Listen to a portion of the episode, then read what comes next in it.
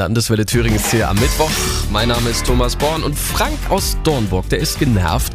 Sein täglicher Weg zur Arbeit hat wegen einer Baustelle nämlich mal richtig Verlängerung. Für die 1000 Meter Sperrung, die ich da habe, fahre ich 20 Kilometer Umleitung. Und von Umleitung kann man aktuell auch in Nordhausen ein Lied singen, die Grimmelallee, teilweise gesperrt. Auch in Erfurt hier gibt es gefühlt Baustelle an Baustelle. Und wer da von A nach B will, muss meist auch sehr viel Zeit mehr einplanen.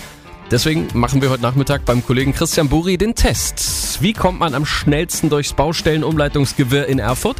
Mit dem Auto, mit der Bahn oder mit dem Rad versuchen die Kollegen als Erste zum Landtag zu kommen. Ein Weg, den wir hier doch öfter in der Woche mal bewältigen müssen und bei dem man sich ordentlich an Baustellen vorbeischlängeln muss.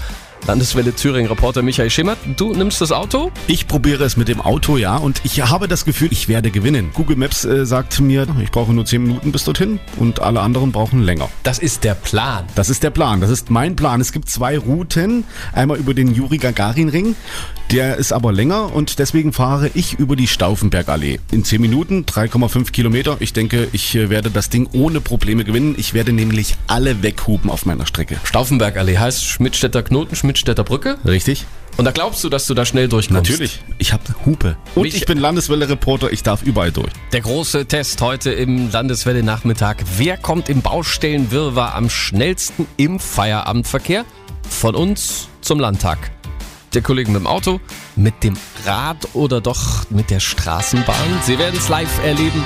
Hier bei uns, Landeswelle Thüringen. Jetzt ist es 7.13 Uhr. Einen wundervollen Start in den Mittwoch wünschen wir.